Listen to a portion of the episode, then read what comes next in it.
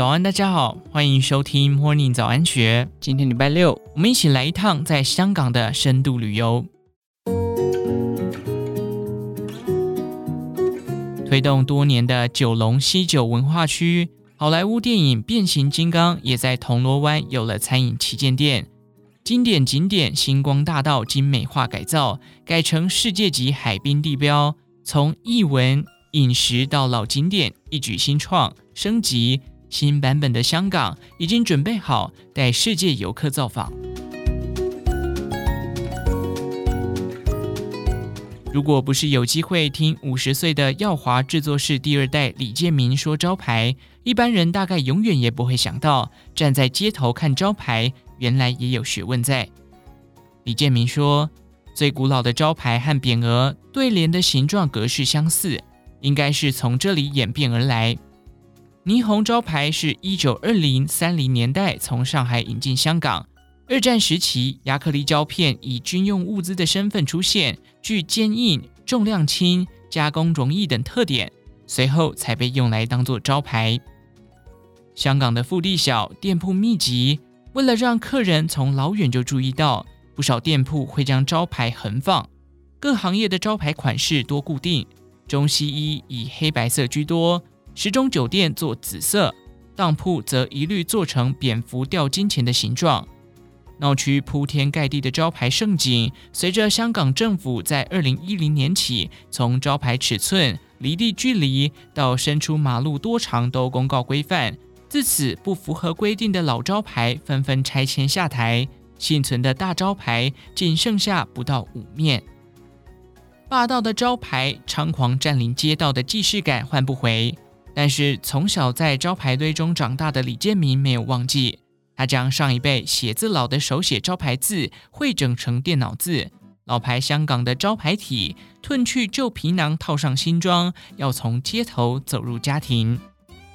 由于父亲李威常年做招牌生意，十岁起李建民就帮忙做琐碎活，也会从九龙坐小巴士往旺角收送物料。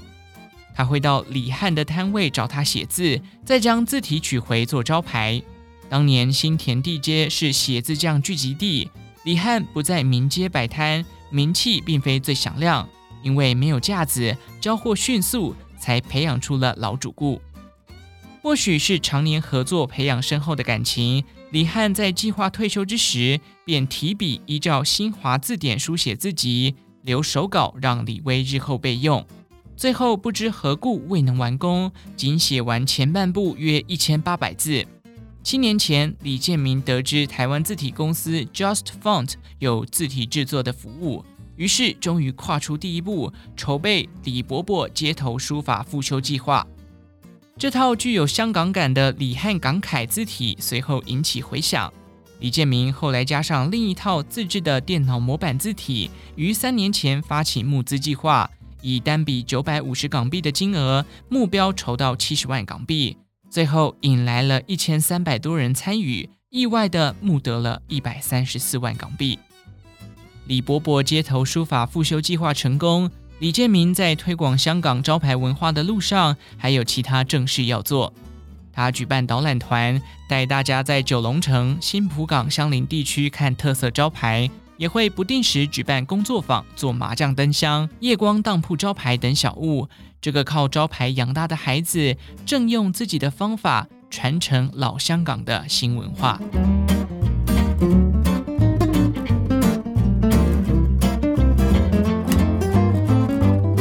在资源不足的非洲，有民谣这样唱着：“艺术远不及生活重要，但如果没有艺术，生活就会非常贫乏。”反观身为世界金融中心之一的香港，当经济发展已经走在最前头，生活中的调剂余兴又该如何突破？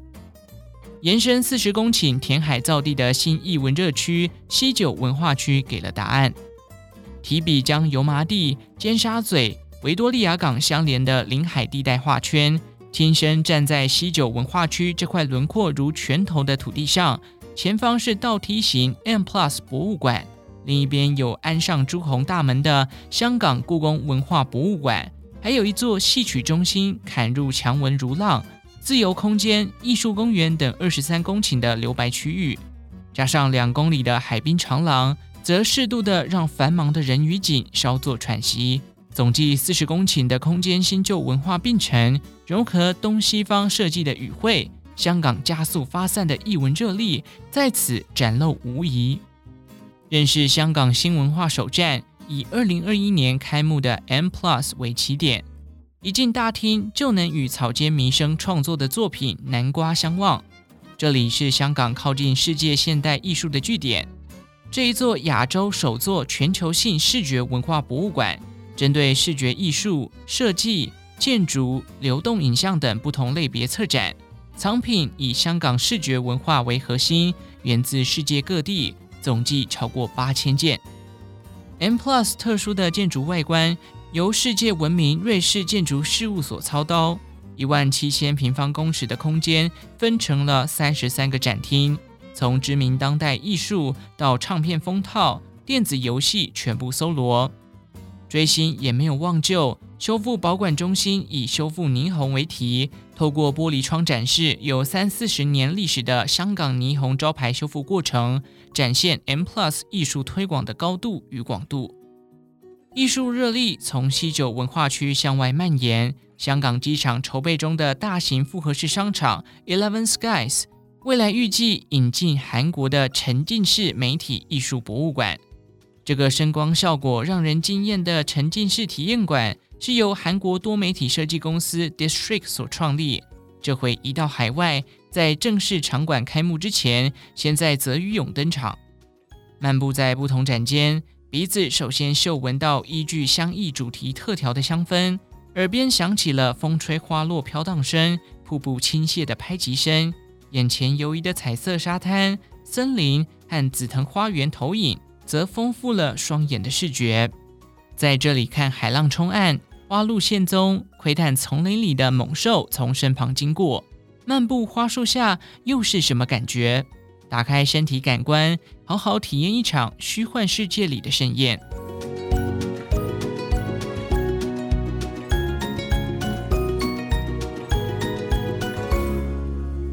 一家餐厅卖港点，也推火锅，不同分店以轻工业时代、洋行、剧院为主题装潢。同个品牌如何仿旧又造新？菜肴又得老少咸宜，对人脾胃呢？两年内分别在佐敦、荃湾、铜锣湾开店的香江花月做了示范。佐敦首店重现一九五零年代华人洋行、中药行药柜、打字机、转盘电话等老物在这里各得其所。拐进小房间，镜面包围的彩色气泡隧道又把人拉进了梦幻时空。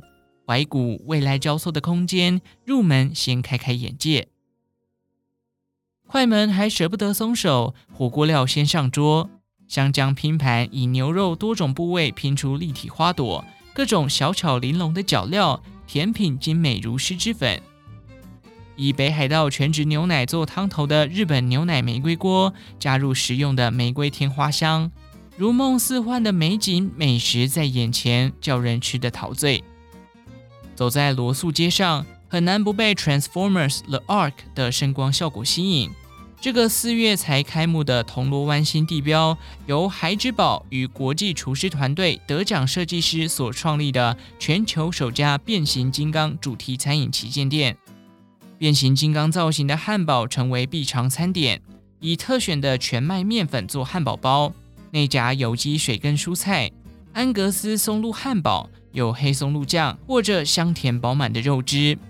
蟹肉洛梨则组合成蟹肉牛油果汉堡，搭配蝶豆花、台湾四季春茶、蒟蒻制成的冰饮，在这个由大黄蜂柯博文主掌、未来感十足的食物研究所用餐，留下新奇难忘的体验。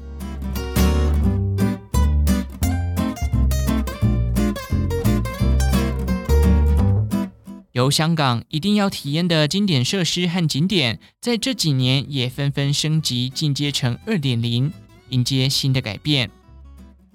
即使是上班上课的周间，山顶缆车中环总站进出的人潮却一刻也没有停歇。对许多观光客而言，搭车上山已经不是第一次。除了太平山顶美景实在动人，在访缆车的新界口是第六代新缆车，去年刚上轨。山顶缆车于一点二七公里的山路上往来穿梭，在香港中环商业区与太平山之间载客已经一百三十余年。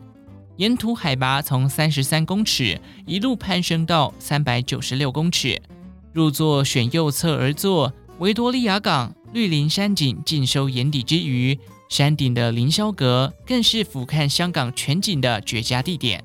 运行一百多年的运输工具，在去年八月迎来全新第六代缆车接力续行，主要更新的部分包含动力、控制及信号系统、缆索、轨道。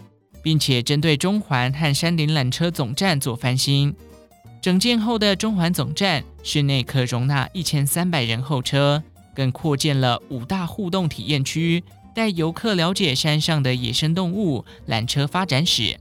调整后的踏阶高度也让行动不便的人士移动更为方便。车小载客数少，等车的时间就长。新车扩大载客量。从一百二十位增至两百一十一位，也让候车的时间缩短七成。车身到车顶更设置了全景玻璃窗，外观色也由红转绿。车轮在轨道上摩擦前行，发出轰隆声响。乘客兴奋地拿出手机录影拍照，耗资近八亿港币的升级，替游客再访山顶缆车留下新的回忆。而另一项香港的热门观光体验是搭乘昂坪三六零缆车上大屿山逛市集，一窥大佛的庄严身影。昂坪三六零有亚洲最大型的架空双缆索缆车系统，单趟二十五分钟的车程，往返大屿山昂坪与东涌地区，沿途可见北大屿郊野公园的自然生态、东涌湾以及香港国际机场。